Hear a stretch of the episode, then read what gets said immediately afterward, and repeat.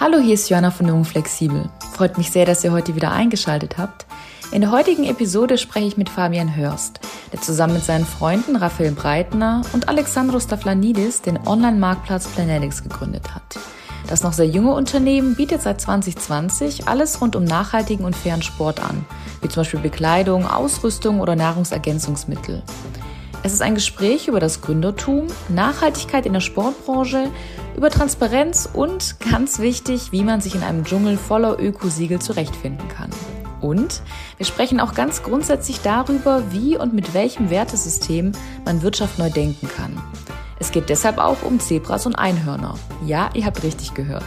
Ich bin gespannt, was ihr zu der neuen Folge sagt und wünsche euch jetzt ganz viel Spaß beim Zuhören. Herzlich willkommen, lieber Fabian, zum Podcast Jung Flexibel. Guten Morgen. Guten Morgen, Johanna. Danke für die Einladung schon mal. Sehr, sehr gerne. Ähm, lieber Fabian, du hast ja letztes Jahr mit deinen beiden Freunden das Online-Unternehmen Planetics gegründet. Stell dich doch gerne mal vor und was sich genau hinter Planetics verbirgt. Also vielleicht ganz kurz zu meiner Person. Ich selbst bin äh, der Fabian Hörst, ähm, komme ursprünglich aus ja, Unterfranken, nähe Aschaffenburg, was man vielleicht in meiner sprachlichen Färbung an der einen oder anderen Stelle hören wird. Und äh, ja, vor fast drei Jahren hat es mich eben nach München verschlagen. Und ähm, letztes Jahr, wie du eben schon gesagt hast, habe ich gemeinsam mit meinen zwei Freunden, das ist auch eine Seltenheit und daher fühle ich mich da auch ein bisschen ja, glücklich darüber, dass ich das konnte, eben ein Unternehmen gegründet und das Unternehmen ist Planetics, wie du gesagt hast. Äh, es ist ein Online-Marktplatz für nachhaltige Sportartikel. Genau. Ich habe jetzt doch schon einige Interviews mit GründerInnen geführt und da ist natürlich aufgefallen, dass alle einen sehr, sehr vollen Terminplan haben. Und mich würde jetzt tatsächlich interessieren, wann dein Tag heute gestartet ist und was äh, sonst noch so heute auf deiner Agenda steht. Also mein Tag startet für mich persönlich zum Aufstehen so gegen sechs, zwischen sechs und halb sieben. Äh, und dann tatsächlich habe ich, werde ich da immer oft immer aus, nicht ausgelacht, aber da amüsiert man sich drüber. Ich bin ein großer Fan von Kreuzworträtsel. Äh, ich mache frühest mein Kreuzworträtsel, lesen wenig und dann mache ich äh, meine Sportsession und dann gegen 8 Uhr äh, starte ich dann auch mit der Arbeit an für sich. Und montags ist bei uns immer so ein Tag oder für mich Tag, was ist letzte Woche passiert, äh, auch natürlich an Umsätzen etc.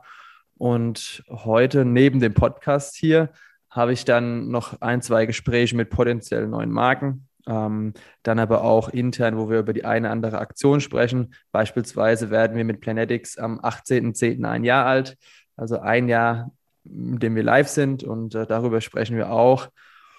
Genau, und enden wieder dann meistens so zwischen 6 und 7 Uhr abends. Und ähm, ja, es, es gibt wahrscheinlich, wie du selber auch kennst, äh, mit einer Podcast-Unternehmung, es gibt immer was zu tun, aber man muss dann, dann doch auch auf sich selber hören und irgendwann auch mal den Schlussstrich für den Tag ziehen, weil es dann einfach nichts mehr bringt.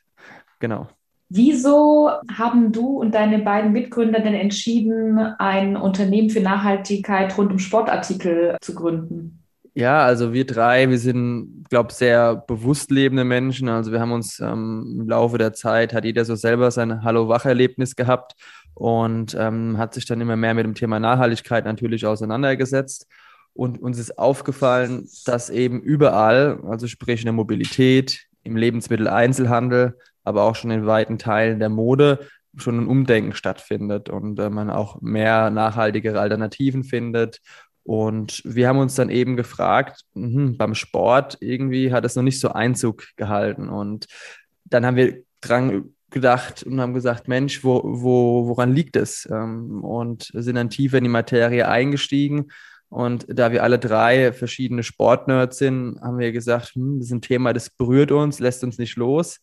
Und haben dann eben mal die Köpfe zusammengesteckt und daraus ist letztendlich dann die Idee Planetics geworden, weil wir gesagt haben, wenn wir ein eigenes Sportlabel gründen würden, es wäre nicht die Lösung zu einem Problem, weil wir haben als Problem ausgemacht, dass es schon sehr viele nachhaltige Sportmarken gibt oder auch ein Sportangebot äh, für die Sportartikel und dass die Konsumentinnen eben auch immer bewusster werden. Aber es fehlt irgendwie an einer Art Schnittstelle. Und auf konventionellen Plattformen äh, findet man eben vorrangig die, die Angebote der Großen. und eben nicht die, die, die es wirklich ernst meinen. Und das wollten wir eben ändern. Und wie wird jetzt Nachhaltigkeit im Sportbereich definiert? Hast du da ein paar Beispiele für? Also ich glaube, so mit das bekannteste Beispiel im Sport beziehungsweise Sport-Outdoor-Bereich dürfte Patagonia sein. Jeder kennt die kalifornische Marke aus den Staaten. Die sind ja absoluter Vorreiter und ähm, in Deutschland vergleichsweise ist da immer VD in einem Atemzug zu nennen. Ähm, die Geschäftsführerin Antje von Dewitz leistet da, glaube ich, einen sehr guten Beitrag, auch in puncto Transparenz und auch Lieferkette. Und das ist auch das Stichwort. Wir bei Planetics, für uns ist das wichtigste Kriterium tatsächlich die Transparenz. Und ähm, wenn wir eine Marke bei uns neu aufnehmen oder wenn wir Gespräche beginnen, dann checken wir natürlich vor im Vorfeld schon mal das Produktportfolio. Also sprich, sind die Materialien wesentlich nachhaltiger als der Standard? Ähm, wie ist das Unternehmen, wie tickt das Unternehmen selbst? Nutzt das äh, Nachhaltigkeit nur als PR-Gag, um sich darüber zu profilieren? Oder ist da wirklich auch äh, eine kulturelle Verbundenheit zu erkennen? Und in diesem Zuge checken wir dann die Transparenz. Das heißt, wir lassen bei uns eben immer die Daten bezüglich der ja, Wertschöpfungskette geben. Also sprich, woher kommt das Material her? Wo produzierst du? Warst du vor Ort? Kennst du dich aus? Und man, viele der großen Sportmarken können gar nicht ihre Hand dafür ins Feuer legen. Beispielsweise viele Running-Schuhe oder die meisten Running-Schuhe sind, sind, sind nicht vegan ausgezeichnet. Warum sind sie nicht vegan ausgezeichnet? Weil die Marken nicht äh, wissen, woraus sich der Kleber zum Beispiel zusammensetzt. Das sind so, so Sachen, das sind Nuancen, wo man denkt, aber das gibt ein gutes Bild ab, um zu sehen, okay, welche, ich will es jetzt mal Missstände nennen, es dann diesbezüglich noch gibt. Und inwieweit unterscheidet sich die Modeindustrie im Bereich der Nachhaltigkeit? Also ich glaube, der, der größte Unterschied diesbezüglich ist die Funktionalität. Also wenn wir Sport treiben, Sport machen, dann brauchen wir immer entsprechende Ausrüstung, die, die eine gewisse Funktion hat. Beispielsweise, wenn ich an, an, an, ans Wandern denke oder an, dann brauche ich besonders wetterfeste Kleidung oder wenn ich an, an, an Yoga denke, ja, dann will ich vielleicht äh, sehr bequeme Bekleidung, die aber dann doch irgendwie bei meinen äh, Asanas mir doch irgendwie ein gutes Gefühl gibt, äh, Stabilität verleiht, etc. Also ich glaube, das ist so mit der größte Unterschied. Ähm, Gemeinsamkeiten gibt es wahrscheinlich dann auch bei den Materialien. Also sprich im Sport nutzt man ja auch gerade beim Yoga öfters Bio-Baumwolle. Das findet man auch immer wieder bei der Mode. Und ähm, das sind so ein bisschen Thema Materialien, die Gemeinsamkeiten und auch die Produktionsorte sind relativ ähnlich. Also in, in Europa produziert man beispielsweise ja sehr gerne in Portugal, was so ein bisschen das Eldorado ist in, bei Thema Produktion.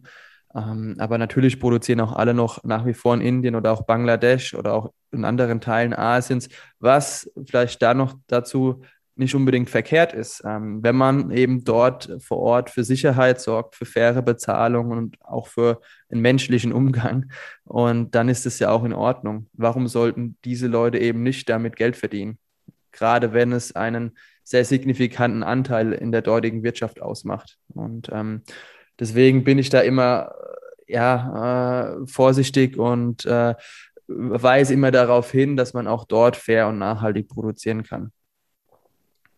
Du hast jetzt Yoga angesprochen, du hast Outdoor angesprochen und ich persönlich muss sagen, ähm, mache selbst auch Yoga seit einigen Jahren, habe aber ansonsten mit der Sportindustrie oder Sportszene gar nicht viel zu tun. Deshalb äh, werde ich ganz, ganz viele naive Fragen stellen. Und du hast jetzt gesagt, dass da äh, ganz grundsätzlich schon ein Wandel ähm, vorherrscht. Hast du da ein paar Beispiele für einzelne Branchen, wo man wirklich schon merkt, aha, da passiert was in Sachen faire Arbeitsbedingungen, Nachhaltigkeit und Co.? Also vielleicht so das, das jüngste Beispiel aus dem Sport und auch vielleicht ein prominentes Beispiel, da es mit Fußball zu tun hat, ist der FC St. Pauli. Ich glaube, der FC St. Pauli ist auch für jeden Nicht-Fußball-Fan eine, ja, eine Marke, die man kennt. Und FC St. Pauli hat vor einigen Jahren, haben, haben deren Mitglieder bestimmt, dass sie eben faire und nachhaltige Trikots wollen. Und dann hat der FC St. Pauli geprüft, äh, mit jeder Sportmarke, können die das denn unseren Ansprüchen genügen? Also finden wir eine Marke, die das kann? Das Ergebnis war nein. Daraufhin hat der FC St. Pauli gesagt, Mensch, wir gründen einfach eine eigene Marke. äh, lösen uns los von allen Sportmarken und verzichten auch auf sehr viel Geld, weil man bekommt ja dann als einen Ausrüstervertrag und bekommt ja dafür auch Geld äh, durch, die, durch den Ausrüster. Auf diese Sicherheit wurde verzichtet und es wurde die Marke DIY ins Leben gerufen. Und seit dieser Saison hat der FC St. Pauli eigene Trikots, eine eigene Teamwear und funktionelle Sportbekleidung. Und ähm, ich glaube, die haben dann einfach von null angefangen, haben gesagt, nee, wir finden niemanden, der das, der das kann und dementsprechend machen wir es einfach selbst. Ich glaube, so, das ist so ein, ein prominentes Beispiel, das auch in der Presse relativ hohe Wellen geschlagen hat und ein Beispiel dafür, wie es eben gehen kann. Ähm, und das ist ja auch so ein bisschen unser Ansatz. Wir haben nichts gefunden, was unseren Ansprüchen genügt und haben dann einfach gesagt, wir machen es selbst. Wir hatten es im Vorgespräch auch über diesen, ich glaube, du hast es intern oder auch ganz liebevoll als Planetic Score äh, bezeichnet gesprochen. Ähm, mhm. Also einfach Kriterien, anhand derer man ähm, arbeitet oder was man sich zum Ziel setzt. Kannst du ein bisschen mehr darüber erzählen? Genau, also wir hatten, oder generell hat man ja, ich glaube, das Problem, egal mit welcher Person man spricht, jeder definiert Nachhaltigkeit für sich anders. Jeder, für den einen ist es eher der ökologische Fußabdruck, für den anderen ist es eher das ökonomische, es muss nachhaltig sein und für die andere Person wiederum könnte es eher das Soziale sein, was im Fokus steht. Und wir tun uns intern ab und zu auch ein bisschen schwerer, um zu beurteilen, Mensch, äh, ist es denn wirklich nachhaltig oder ist es eher weniger nachhaltig? Und jeder kennt auch dieses Problem, man, man, man tut sich schwer, das wirklich festzulegen und da manchmal geben Siegel darüber Aufschluss darüber, aber nicht jedes Siegel wiederum ähm, ja, zertifiziert dann auch Nachhaltigkeit. Ich glaube, da kommen wir vielleicht auch später noch dazu. Ähm, und dementsprechend haben wir intern bei uns gesagt, wir müssen es messbar machen. Und ähm, ein bekanntes Beispiel der Messbarkeit ist, glaube ich, heutzutage der Nutri-Score beim Thema Ernährung, die eben diese verschiedenen Elemente der Nährstoffe vergleichen und dann im Zusammenhang mit anderen klar ähnlichen Produkten sagen, okay, das ist viel, viel besser und dementsprechend hat es ein A oder ein B. Und denselben Ansatz verfolgen wir eben mit dem Thema Nachhaltigkeit auf Produktebene für Bekleidung oder für Sportartikel. Indem wir beispielsweise sagen, wir haben verschiedene Dimensionen, Wasserverbrauch, Wasserverschmutzung, Arbeitsbedingungen, Mikroplastik, die Chemikalien etc. Und diese bringt man eben in einen Kontext. Um das vielleicht mal ein Beispiel festzumachen, es gibt ähm, ein fair produziertes Bio-Baumwoll-T-Shirt, das in Indien produziert wurde, versus einem äh, T-Shirt, das in Deutschland hergestellt wurde, jedoch aus 100% Polyester, also Rohöl besteht, das auch nicht recycelt wurde.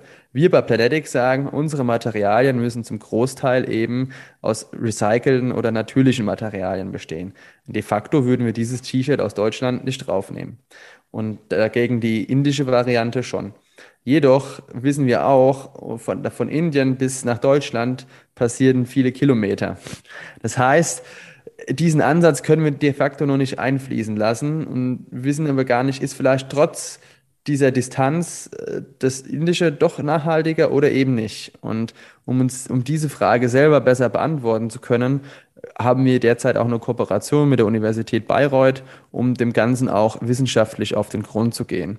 Das ist nämlich für uns ganz wichtig, dass das Hand und Fuß hat und eben kein Lippenbekenntnis ist, um, um mehr zu verkaufen. Und ähm, ich glaube, das beschreibt es ganz gut und ich kann mir vorstellen, dass sich da viele Leute in diesem Problem der Definition von Nachhaltigkeit wiederfinden. Und du hast jetzt auch die Siegel angesprochen. Das ist, glaube ich, schon etwas, was man dann als Kundin oder als Kunde doch nutzt, um eine erste Orientierung zu bekommen. Ich bekomme aber immer öfter mit, dass auch gerade so bekanntere Siegel doch immer stärker auch kritisiert werden. Vielleicht auch aus den Gründen, die du gerade schon mal angedeutet hast. Kannst du dazu noch ein bisschen mehr erzählen, wie man damit umgehen kann? Also ich glaube, in, in, in erster Linie ist es wirklich, ähm, es braucht tatsächlich keine Siegel, ähm, nicht immer. Ähm, also wir haben viele, viele Marken oder auch Produkte bei uns auf der Plattform. Nicht, nicht jedes Produkt hat ein Siegel. Das liegt auch daran, das, das, wissen viele vielleicht auch nicht, dass sich so zertifizieren zu lassen extrem viel Geld kostet. Ähm, und gerade kleinere Labels oder mehr mittelständische, mittelständische Modemarken haben eben auch nicht das nötige Budget dafür aber sie geben einem die Transparenz wieder. Beispielsweise geben an, wo produzieren wir, woher kommt das Material, das ist schon mal viel vertrauenswürdiger als irgendein anderes Siegel. Und ähm, bei den Siegeln muss man eben unterscheiden. Es gibt Siegel, die beziehen sich nur auf das Material. Es gibt Siegel, die beziehen sich beispielsweise wie die Fairware Foundation, ähm, beziehen sich auf die Arbeitsbedingungen. Da muss man eben mal schauen, der grüne Knopf zum Beispiel vom äh, Bundesministerium für Wirtschaft ist, ist ein Dachsiegel. Also das heißt, um diesen grünen Knopf zu kommen, äh, braucht man andere Siegel. Und das beschreibt, glaube ich, so ein bisschen die Problematik, dass wir uns mittlerweile in so einem Siegelwald befinden, wo keiner wirklich mal weiß, was vorne und hinten ist. Und ich glaube, so an die guten Siegel, an die man sich halten kann, ist so das Gotts-Siegel. Ähm, das ist bekannt oder auch eben die Fairware Foundation, wo man eben weiß, okay, die, das sind wirklich sehr gute Arbeitsbedingungen. Und ähm, das sind so unsere zwei Kriterien, wo wir sagen, okay, da kann man sich auch wirklich drauf verlassen. Und ähm, genau. Ja, ich danke dir, Fabian. Du hast ja jetzt einen ganz guten Überblick darüber gegeben, dass es vielleicht gar nicht so leicht ist, sich anhand der Siegel zu orientieren. Woran erkennt man denn umgekehrt Greenwashing? Ich würde da einfach jedem oder jeder ans Herz legen, dass man da eben nachschaut, inwiefern transparent das Unternehmen eben mit seiner Produktionsstätten oder auch generell mit, der, mit dem Umgang seiner Produzenten umgeht. Und ähm, man, man merkt dann relativ schnell, wie offen man da ehrlich kommuniziert. Beispielsweise, um ein positives Beispiel zu nennen, Patagonia ist, ist, ist, ist eine Firma oder ein Unternehmen, die legen wirklich alles offen ähm, und sagen, okay, genau da und da produzieren wir, da und da sind wir vor Ort. Ich glaube, gerade in dieser Hinsicht, wenn man nichts zu verstecken hat, hat man auch nichts zu fürchten in der Hinsicht und Unternehmen, die eben sagen, ah, nee, lieber nicht, sondern es könnte sonst schlecht für uns ausschauen, die üben sich dann eher in Transparenz, äh, in Intransparenz und sagen, ah, nee, was der, der Kunde oder die Kunde nicht weiß, macht sie bekanntlich nicht heiß und ich glaube, das ist so das, das Allerwichtigste. Ich ja. würde ganz gern auch nochmal zu eurer Gründungsgeschichte kommen, ähm, weil ihr drei ja eher so aus der konventionellen Wirtschaft kommt. Und ähm, mich würde jetzt doch nochmal interessieren, hattet ihr so eine Art Schlüsselerlebnis oder wie kam es denn dazu, dass ihr gesagt habt, hey, ihr wollt jetzt doch nochmal was ganz Eigenes machen?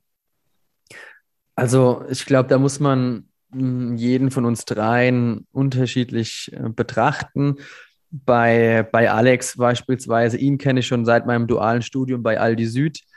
Und ähm, bei ihm war es beispielsweise so, er wurde auch immer nachhaltiger. Also war der erste Freund, der bei mir Zero Waste mal eine Zeit lang gelebt hatte. Und er hat dann seinen letzten Job bei Six an den Nagel gehangen und ist dann dort danach äh, Plastik aufsammeln gegangen äh, in Mittelamerika für ähm, For the Oceans heißt das, äh, die NGO.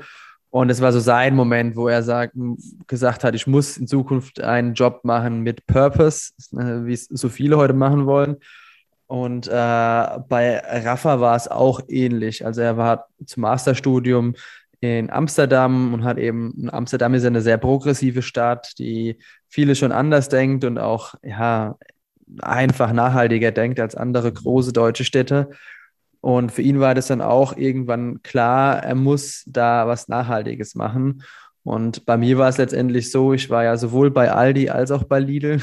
Also ich hatte so ein bisschen beides gesehen und habe einfach gemerkt, diese ganzen Massen, die da jeden Tag bewegt werden, ist äh, auch mit dem Fleisch war für mich dann so ein Ding, wo ich sage, okay, das kann ich nicht mehr vertreten. Und ich habe zwei Jahre lang in Schweden gelebt und habe eben gesehen, wie, wie dort die Leute eingestellt sind zur Umwelt, ähm, zu unserem Planeten und wie sie trotzdem auch irgendwie anders leben.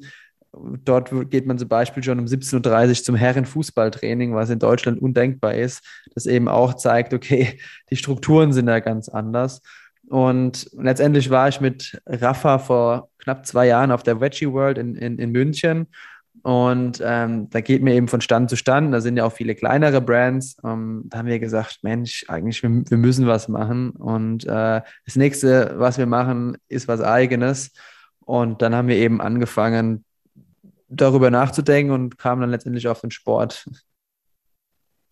Wir hatten es auch im Vorgespräch darüber, ähm, und ich glaube, auf eurer Website steht es, glaube ich, auch so ähnlich ähm, im Sinne von Wirtschaft neu denken. Ähm, da ging es auch mhm. nochmal ganz klar um die Gründungsszene und dass man vielleicht wegkommt von äh, den sogenannten, ich glaube, Einhornunternehmen hin zu Zebra-Unternehmen. Kannst du dazu ein bisschen ja. was erzählen?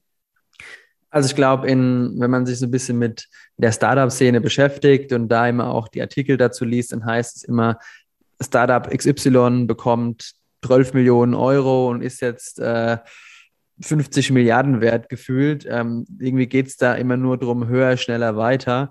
Und das spiegelt so ein bisschen auch das, äh, das, das sage ich mal, das wieder, was es eben so schwer macht, um, um nachhaltig zu agieren. Also man, man spricht einem, von einem Einhorn, wenn ein Startup äh, mit mindestens einer Milliarde Dollar bewertet ist. Und ähm, da geht es auch oft darum, das Startup ist eigentlich gar nicht noch nicht so nachhaltig wirtschaftlich unterwegs. Sprich, es ist, das Kernmodell ist eigentlich noch nicht bewiesen worden, dass es eben auch äh, sich trägt und dass es funktionieren wird, sondern es hat eben nur so, ein, so einen krassen Bekanntheitsgrad, weil unendlich viel Marketinggeld reingepumpt wurde. So, und ähm, das, das wollen wir eben nicht so machen. Und wir sagen auch, okay, bevor wir nur auf Profit gehen und Umsatz, kostet es, was es wolle, äh, sehen, sehen wir da anders. Und, und ein Zebra, um den Gegensatz zu bilden, ist ein Startup, das quasi zwei Facetten bedient. Einerseits natürlich das Wirtschaftliche, aber andererseits auch steht es seiner Verantwortung gegenüber der Gesellschaft nach. Das heißt, man verbindet beides, die Wirtschaft genauso mit dem sozialen Auftrag, so würde ich es mal nennen. Und man wächst zwar auch, aber man wächst nicht äh, krass exponentiell. Ähm, und ähm, ich glaube, alles andere ist halt ungesund und dadurch gehen eben dann auch so viele Startups so schnell dann auch dann irgendwann kaputt, schafft es nur neun aus zehn, weil dieses aggressive Wachstum einfach nicht nachhaltig ist. Und dem wollen wir uns eben nicht anschließen und haben gesagt, wenn wir das machen, machen wir das anders. Und wir haben zwar auch, da vielleicht auch Full Disclosure, weil manche jetzt sagen, ah, aber die haben doch jetzt auch Geld aufgenommen. Äh, ja, wir haben jetzt auch äh, Business Angels bei uns dabei, die, die investiert sind, aber die teilen eben unsere Werte und wissen genau, wo wir hinwollen und wie wir das machen wollen und sind damit d'accord. Und ich glaube, das ist ganz wichtig, dass man da auch dann unterscheidet. Genau. Du hast jetzt ähm, den Begriff Werte genannt. Kannst du das noch ein bisschen mehr im Detail erklären? Also welche Werte stecken hinter so einer, ich sage jetzt mal, New Green Economy? Ja, New Green Economy würde ich einfach sagen, das Thema Grün ist da in der Hinsicht sehr wichtig, aber dass man eben das Thema Grün nicht bedient, um, um PR zu machen, um Umsatz zu machen, sondern dass man wirklich von Anfang an eben sich auch Gedanken macht, wie bauen wir unser Unternehmen auf, was können wir in der Hinsicht auch schon grüner machen, weil nicht jedes Unternehmen äh, kann B2C-Unternehmen sein, das dann auch direkt, sage ich mal, nachhaltigere Alternativen verkauft. Es gibt ja auch, sage ich mal, B2B-Startups, das ein Software-Startup ist, die können sich aber genauso fragen, okay, wie können wir grüner sein? Und dann eben Thema New Economy auch äh, anders eben zu wirtschaften, eben nicht immer dieses schneller, höher, weiter und alles muss viel schneller gehen, dass man auch viel mehr wieder zum Unternehmer oder Unternehmerinnen-Spirit zurückkehrt. Was ich so ein bisschen beobachte, auch mit anderen, ist, dass viele nur noch gründen, weil sie es als Projekt sehen, weil sie es als Möglichkeit sehen, innerhalb von zwei bis drei Jahren sehr viel Geld machen zu können. Also sprich, die gründen und wissen schon, okay, in zwei bis drei Jahren will ich das Unternehmen verkaufen. Und das hat meiner Meinung nach nichts mehr mit Unternehmertum zu tun, ähm, weil da eigentlich der, der Sinn dahinter verloren geht. Wir haben gegründet, weil wir gesagt haben, wir, wir, wir haben Bock darauf, wir sehen uns als Unternehmende und wollen das auch gerne sehr lange machen. Ähm, klar kann es an irgendeinem Punkt sein, ähm, dass man sagt, okay, man gibt vielleicht die Mehrheit irgendwie ab, wenn man jemanden findet, der das weiterführen kann, aber das ist nicht unser Ziel. Und ich glaube, da trennt sich so ein bisschen die Spreu vom Weizen, dass viele das eben momentan nur als Projekt sehen und ähm, dann eben hoffen, damit sehr viel Geld verdienen zu können. Und dadurch werden eben Entscheidungen getroffen, die ja, man vielleicht eher rückblickend anders gemacht hätte, aber man hat sie halt gemacht uh, for the sake of profit. Und uh, das widerstrebt uns eben. Ich glaube, wir sind gerade sowieso in einer Zeit, die sehr vom Wandel geprägt ist. Äh, die Bundestagswahl hat ja auch vor ein paar Wochen stattgefunden. Und bevor ich euch gleich frage, was ihr euch von einer sehr wahrscheinlich ähm, koalierenden Ampelkoalition wünscht, würde mich nochmal interessieren, Mm, inwieweit vielleicht auch dieses alte System eure aktuelle Arbeit erschwert? Also ähm, ich hatte in der Vorbereitung auch mal vom Lieferkettengesetz gesprochen. Ähm, vielleicht hast du auch noch andere Beispiele. Mm, also ich glaube, man hat natürlich einerseits das, das, das Thematische, was, was einem die Arbeit erschweren kann oder auch ja das Thema Lieferkettengesetz. Ich meine, wir haben jetzt mittlerweile jetzt eins, aber das ist halt ja, gut. Ich glaube, über die Effektivität lässt sich in der Hinsicht streiten, aber ich glaube auch, das Thema generell Startups und Gründungen, Thema Digitalisierung.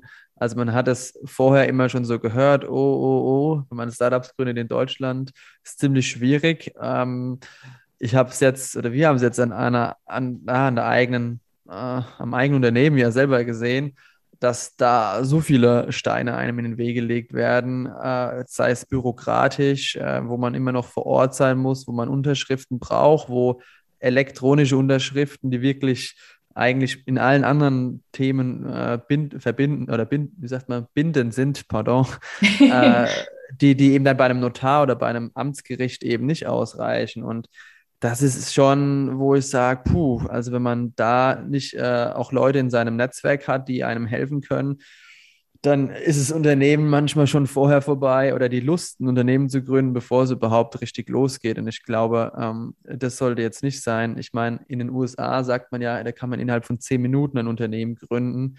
Ich glaube, dahin wird es nicht hingehen, aber man kann zumindest so in der Hinsicht hingehen und, und, und es ja, Unternehmen oder GründerInnen leichter machen und eben nicht so einen, einen harten Pain. Also was man alles, können, ich, können wir jetzt eine ganz andere Folge drüber machen, über die Stolpersteine, aber äh, genau, ich glaube, das ist so, das gar nicht das Thematische, sondern einfach das darum, darum herum, was es eben braucht, um ein Unternehmen zu gründen. Was würdest du dir vielleicht auch persönlich jetzt von einer neuen Regierung wünschen oder an welchen Stellschrauben darf da noch gedreht werden? Also ganz klar ähm, Thema Entbürokratisierung, ähm, sprich einerseits, dass alles ein digital, digitaler notwendig ist. Selbst die, die, Not, die NotarInnen in Deutschland fordern mehr, mehr äh, elektronische äh, Flexibilität. Ich glaube, das ist eins, was angegangen werden soll. Und in puncto der äh, Koalition äh, kann ich mir gut vorstellen, dass das eine Partei da auf jeden Fall vielleicht angehen wird ich finde auch, dass äh, der Staat vielleicht auch mehr wirklich nachhaltigere denkende Startups auch unterstützen sollte, ähm, dass es nicht nur um Technologien geht, die gefördert werden sollten. Klar, die sind wichtig, äh, sind auch elementar, aber auch wirklich Startups, die, die, die ein ökologisches äh, Problem angehen, also sprich, die auch aktiv dafür arbeiten, dass die Klimaziele erreicht werden. Und die sollten meiner Meinung nach auch ein bisschen unterstützt werden. Äh, und ähm, ja, das erhoffe ich mir oder das, das erhoffe ich mir, dass das jetzt persönlich geändert wird. Genau. Und vielleicht in der Hinsicht noch, ähm, ich bin ein persönlicher Freund auch des äh, ja, bedingungslosen Grundeinkommens, weil es einfach dafür sehr viele Studien gibt, die den krassen Mehrwert darlegen. Und mir in meiner oder uns in unserer Gründungszeit hätte das auch geholfen, weil wie du vielleicht auch selber weißt, es ist, man verdient ja nicht direkt Geld ab Stunde Null und kann sich davon tragen, sondern es dauert meistens, gerade auch bei dem Geschäftsmodell Marktplatz. Äh, und äh, da dann jeden Monat seine Kosten zu decken, ist ein großer Hassel. Und ähm, wenn man da sich darüber keine Gedanken machen könnte, wäre schon super. Das würde ich mir noch erhoffen. Ja. Euer Unternehmen wird ja bald, äh, oder es ist ja eigentlich schon ein Jahr alt, hattest du, glaube ich, angedeutet, so um den Dreh rum. Ähm, wohin soll denn die Reise bei euch noch gehen? Was ist so eure ganz große Vision?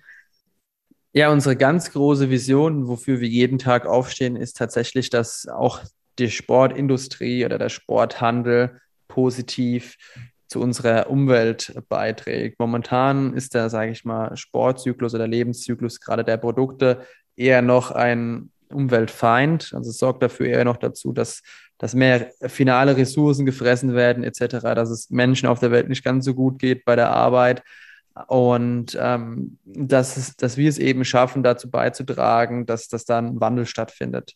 Ähm, und äh, das ist unsere große Vision. Und vielleicht ein bisschen zukunftsnäher gesprochen wollen wir in den nächsten fünf Jahren die Nummer eins Anlaufstelle sein für Nachhaltigkeit im Sport. Und zwar nicht nur in Deutschland, sondern am liebsten in ganz Europa. Und äh, genau, da soll die, die Reise hingehen. Bevor wir auch gleich zu meiner Abschlussfrage kommen, wollte ich doch noch mal gerne wissen, ob es noch etwas gibt, was vielleicht noch gar nicht angesprochen wurde, was du gerne noch an meine Hörerinnen und Hörer weitergeben möchtest. Also was ich immer noch ein bisschen weitergebe, ist auch gerade, was du auch gefragt hattest, ist mir jetzt auch jetzt noch mal eingefallen, Unterschied zwischen Mode und auch vielleicht Sport oder Outdoor äh, Mode oder Bekleidung ist tatsächlich der Einsatz von Chemikalien. Ähm, gerade das Thema, wenn man ja Auto unterwegs ist, das Wasser- und Schmutzabweisend, dass das so ist. Das ist, passiert eben nicht so, weil die Materialien von Natur aus so sind, sondern weil wirklich Chemikalien eingesetzt werden. Und da ist ein, ein besonderes Chemikal, eine Chemikalie zu nennen, das PFC, also das Poly- oder perfluorierende Chemik äh, die Chemikalie. Mensch, aber so ein schwieriges Wort. Und äh, genau, die ist mittlerweile schon so krass verbreitet, dass, die, dass man die in den, in den Mägen der Eisbären Antarktis findet, äh, teilweise in italienischen Alpen oben und, und im Trinkwasser sowieso. Und es gibt da in der Hinsicht auch besorgniserregende Studien, die die Langzeitfolgen eben deuten, wie zum Beispiel eine erhöhte Wahrscheinlichkeit einer Krebserkrankung etc. Und ähm, das ist ein, ein, eine Chemikalie, die hat man halt früher oder auch bis dato immer noch, sprüht man es komplett immer drauf ein. Und es gab mal eine Anekdote zu, einem Globe, zu einer Globetrotter-Filiale, die musste kurz geschlossen werden, weil da so eine krasse Konzentration war von dem PFC, weil es ja auch indirekt oxidiert dass sie die Filiale kurz schließen mussten, weil die Mitarbeitenden als auch die Kundinnen eben Kopfweh, über Kopfweh klagten. Und das zeigt auch so ein bisschen nochmal so ein bisschen diese Awareness, also Nachhaltigkeit, Thema Bekleidung oder Artikel, als nicht nur Arbeitsbedingungen oder Material, sondern auch sich darüber im Klaren zu sein, okay, warum sind gewisse Dinge so? Und da kommen eben oft Chemikalien leider noch zum Einsatz. Ich danke dir für dieses Beispiel, ähm, weil genau das, was man nicht möchte, das irgendwie noch in die Natur hineinzutragen, dieses ganze Gift. Ein weites Feld, ein weites Feld. ja, vor allem, man, man, man trägt es ja auch auf seinem größten Organ, das man ja hat, und das ist ja die Haut. Also es ist ja nicht so, dass man über die Haut ja nichts aufnimmt, sondern alles, was man trägt, äh, geht in Berührung, Kontakt mit der Haut und äh, ja, das vergisst man oft und ähm, man vergisst ja auch immer oft, wie du gesagt hast, wenn man sportelt, denkt man ja an sich und an, an, an das Wohltun des eigenen Körpers und der Seele und vergisst aber dabei, dass die Art und Weise, wie man eben konsumiert, vielleicht nicht so toll ist äh, für das, was draußen rum passiert. Und ähm, ich glaube, da gibt es so ein bisschen Luft nach oben in der Hinsicht auch für mehr Bewusstsein zu sorgen.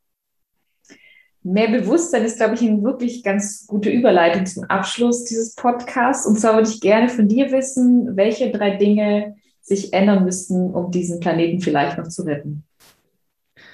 Ähm, ich glaube, jeder oder jede Person sollte damit aufhören, immer nur sich zu betrachten. Ich glaube, die Zeit des, des ich-bezogenen Daseins ist vorbei ist aber auch irgendwie immer paradox, weil wir sind ja alle soziale Wesen. Ich glaube, da in der Hinsicht sollte man aufhören mit dieser Denkweise.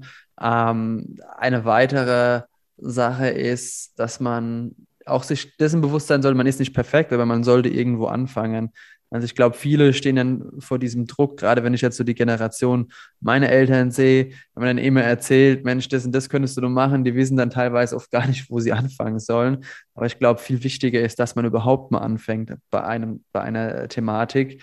Und ähm, ja, dass vielleicht dann in der Hinsicht die, die, die Politik äh, den Rahmen so gestaltet, dass vieles sich ändern muss. Und da liegen so ein bisschen meine Hoffnungen jetzt in der, wie du vielleicht schon auch gesagt hast, äh, in der künftigen Ampelkoalition, dass eben nicht nur Digitalisierung und mm, Entbürokratisierung voranschreiten werden, sondern dass wir wirklich auch Maßnahmen sehen, die, die uns wirklich helfen und die keine Augenwischerei sind. Ich glaube, das sind somit die drei wichtigsten Dinge, damit das äh, Worst-Case-Szenario, was David Attenborough damals in seiner letzten Doku jetzt gezeigt hat, eben nicht eintritt. Ja.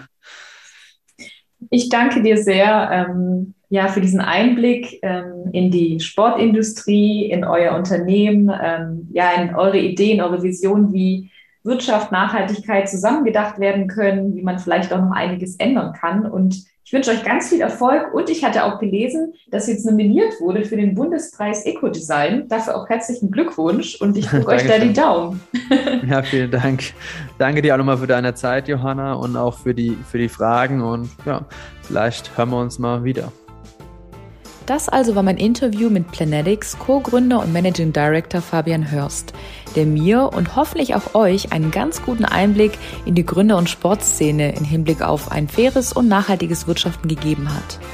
Wenn euch die Folge gefallen hat, dann empfehlt sie doch gerne euren FreundInnen und Bekannten weiter und schaut auf Instagram mit Junge Flexibel vorbei oder auf meiner Website www.jungflexibel.de. Jetzt aber wünsche ich euch erstmal eine ziemlich gute und gesunde Zeit. In diesem Sinne, lasst es euch gut gehen.